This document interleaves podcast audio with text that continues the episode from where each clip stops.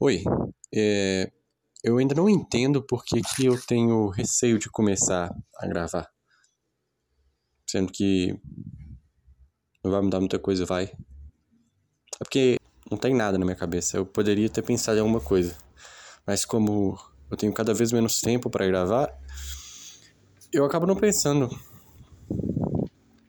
É, eu descobri que espinha é uma, é uma coisa que não é genético. Quer dizer, é genético, mas não completamente. Ou seja, você pode ter. Você pode. Você pode não ter espinha por outros fatores que não são genéticos. Olha que inteligente que eu sou. Eu constatei o óbvio. Mas. É um problema com a nossa sociedade, porque pessoas que vivem fora da sociedade, da nossa sociedade que a gente conhece, sabe? Society. É, elas não desenvolvem, não desenvolvem espinha. Eu tô, te, eu tô criando uma teoria de que isso também é verdade para CC. Eu não acho que que CC seja uma coisa natural. Você não vê animal tendo CC. Só do animal não é tão fedido igual o nosso. Então tem alguma coisa errada que, que nós, como não índios, estamos fazendo. Os índios estão fazendo alguma coisa certa que a gente não tá. E, e eu não sei o que, que é. E eu não sei se o índio tem CC. Como é que fala CC em inglês? Ai, como é que escreve CC, né, cara? Não sei. Tem um vídeo aqui, CC É... O fim das pesquisas mentirosas. É...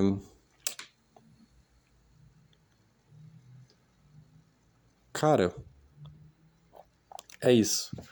Vamos fazer um minuto de silêncio para a minha incapacidade de conseguir ficar falar por um minuto direto. É, eu realmente não entendo.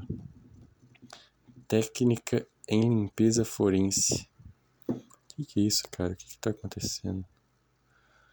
É, é difícil, não é fácil. Talvez seja fácil. Talvez. Não acredito mais em ninguém. Limpeza forense. Só um minuto.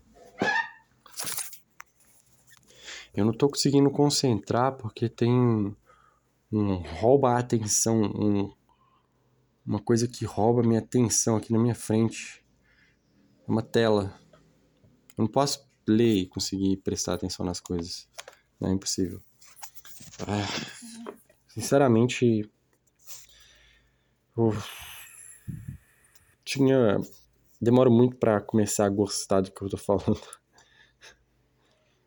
Eu não sei se se eu posso acelerar esse processo fechando os olhos, sei lá, fazendo um ritual, fazendo uma dança ritualística.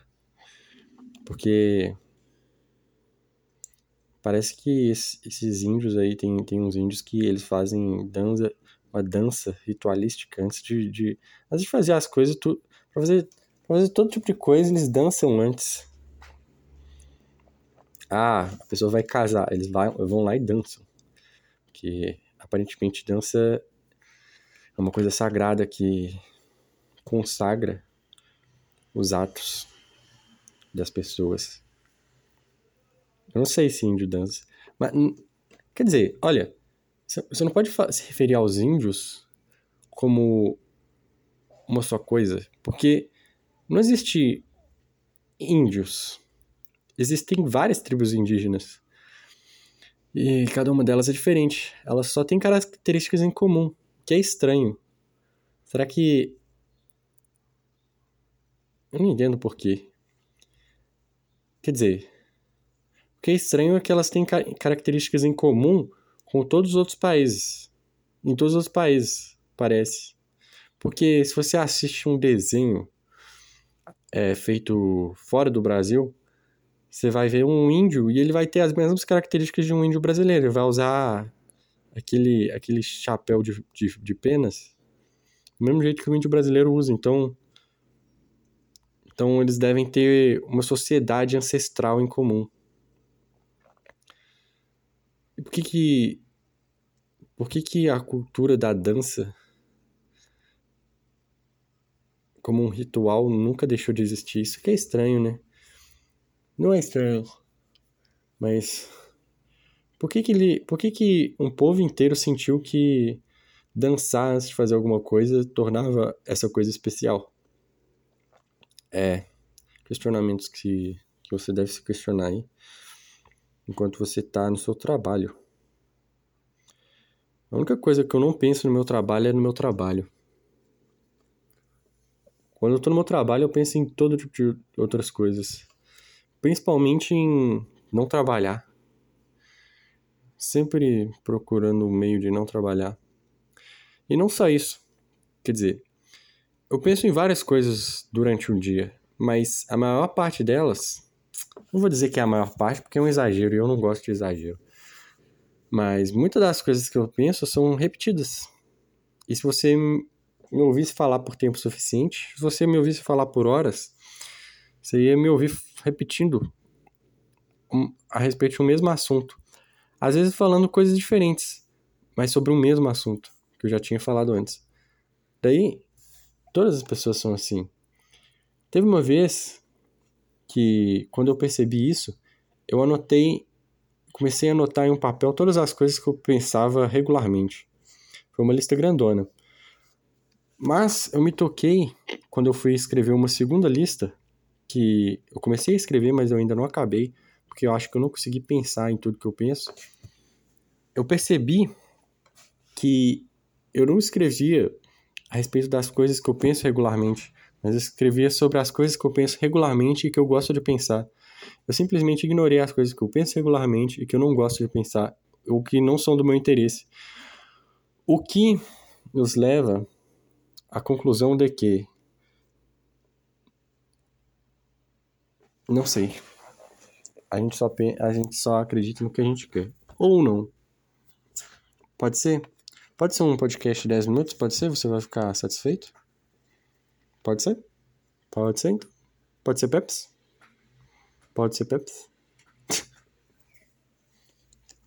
Cara, como é que um ser humano responsável pelo marketing da Pepsi se rebaixou a esse nível, a ponto de, de fazer uma propaganda com o garçom perguntando se pode ser pro cliente. Não sei se você sabe, tem uma propaganda da Pepsi que, que foi assim, que o, é, que o cliente pediu um, um outro refrigerante, que é obviamente Coca-Cola, mas eles não falaram isso. Aí o garçom falou assim, só tem Pepsi, pode ser? Aí a propaganda gira em torno dessa frase. Pode ser. Dessa frase ou dessa oração, tanto faz. Aí, isso é muito. Isso é muito rebaixamento. Como assim? Você está admitindo derrota? Você está admitindo que o seu produto é o segundo melhor? Você está admitindo que seu produto só é melhor, só é, só é aceitável consumir o seu produto quando o outro produto não está disponível, quando o seu concorrente não está disponível para consumo. É só, é só aí, nessa situação, que o seu produto é aceitável. Olha, eu não sei.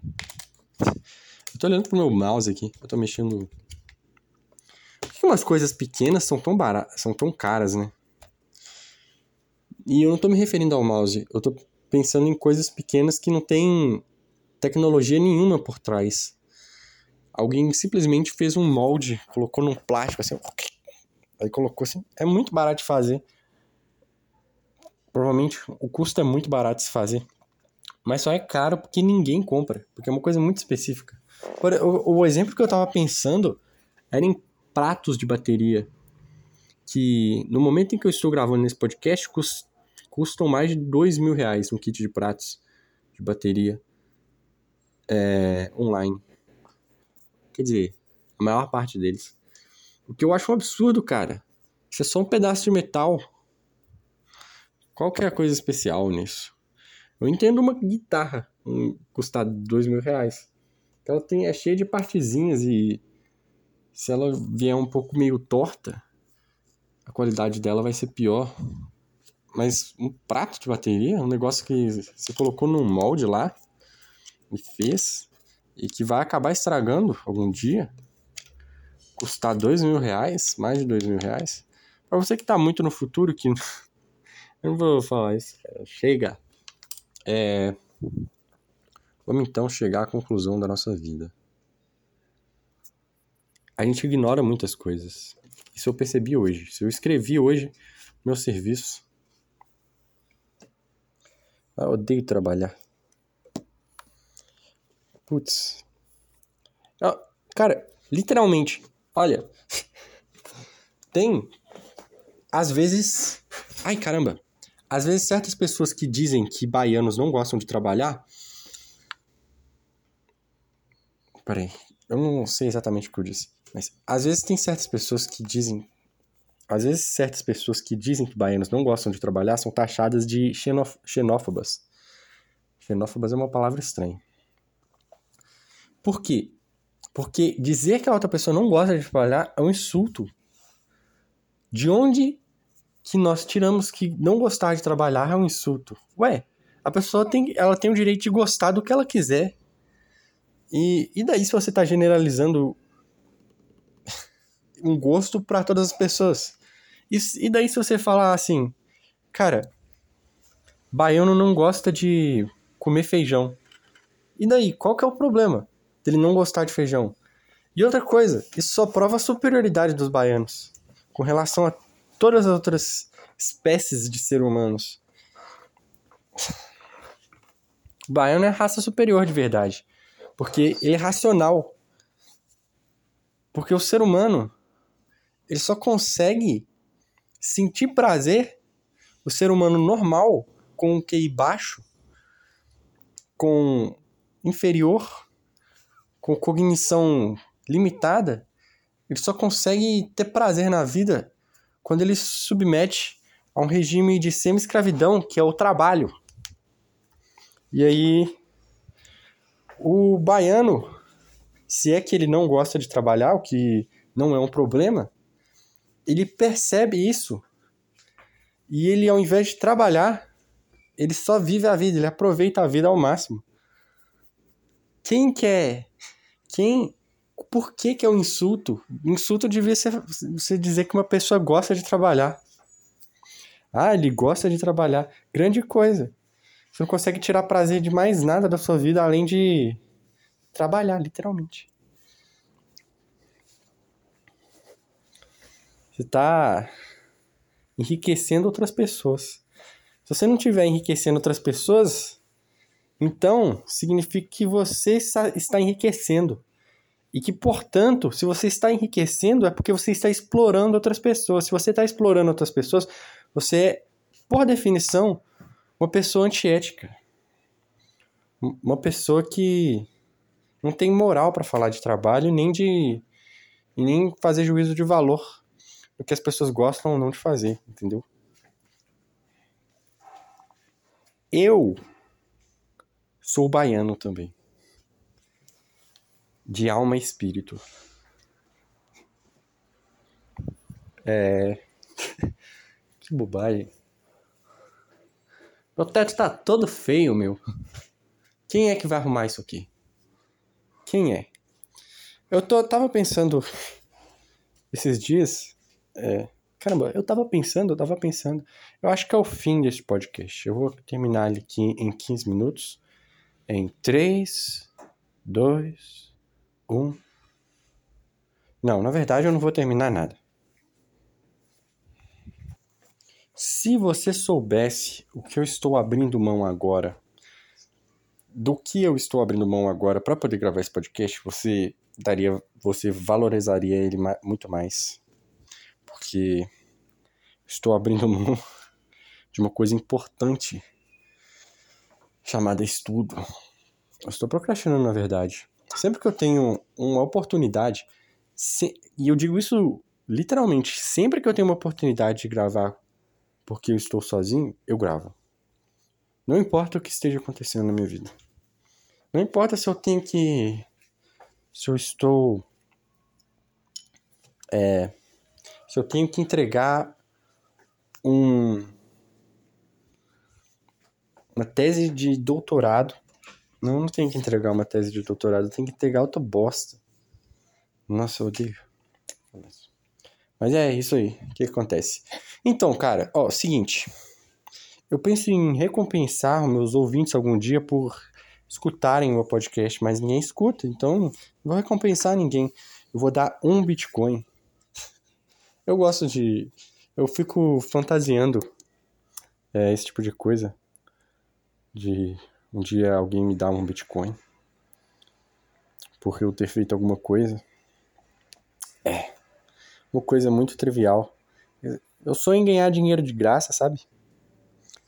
É, você pode ganhar dinheiro de graça. Já pensou que nem é tão difícil assim ganhar dinheiro de graça? A gente só não consegue pensar em uma maneira. É... Eu não vou concluir raciocínio nenhum porque eu não tô gostando. Eu meio que tô tentando aqui encontrar, meio que fuçando. Entendeu? É um problema. É, este podcast é um oferecimento. Eu conheço um podcast que faz literalmente. Não sei porque eu fico usando literalmente com tanta frequência. Esse podcast. Não, não é isso que eu ia falar. O que eu ia falar é que eu conheço um podcast que faz comerciais de mentirinha. Eles fingem que estão fazendo comercial e eles soltam umas piadas no meio assim. E. Seria interessante se não fosse chato. E se não fugisse completamente do tema do podcast, que é hipnose. E é um podcast legal até, só que ele, ele, só, é, ele só é lançado de, de duas em duas semanas. E quando é lançado, cara, é uma enrolação gigantesca para os hosts seguirem a pauta. Porque tem pauta, e quando o podcast tem pauta, significa que ele não é, não é para ficar enrolando, não é para ficar eu defendo podcast sem pauta. Não, não você não precisa defender nada, cara. Como é que assim você defende? Por que que você o que, que significa uma pessoa dizer que ela está defendendo uma opinião? Como, é, como assim está defendendo uma opinião? Opinião não sofre agressão, cara. Opinião não machuca. Opinião é opinião. Opinião a opinião, na minha opinião, nem existe. E se você diz que existe é porque tem alguma coisa muito errada com a sua cabeça. Eu nunca vi uma opinião na minha vida. Eu nunca vi, nunca cheirei, nunca senti. Uma opinião para mim. Ah, você pode falar assim: ah, uma opinião é uma, um conjunto de palavras. Não é. Tem conjunto de palavras que não são opiniões. É. se você for atacar uma opinião? Você vai ter que defender com, uma, com um argumento. Aí tem uma guerra, assim, de opiniões e argumentos. Aí, por exemplo, a opinião, ela é tão indefesa assim que ela não consegue se defender. Cara, se a sua, se a sua opinião ela precisa ser defendida, é porque ela é muito frágil. Uma opinião de verdade não precisa de defesa, ela é invencível. Você não precisa defender, por exemplo, o super-homem de um tiro o super-homem é o tiro. O super-homem. Você não vai, por exemplo. Você não precisa defender a opinião de que a gravidade existe. Porque não é, não é uma opinião. Quer dizer, não é nem sequer uma opinião. Se a opinião é, por definição, frágil. Então, ela tem que ser atacada mesmo. Acho que é isso. Esse portão batendo, meu. Adeus. Adeus não. Tchau.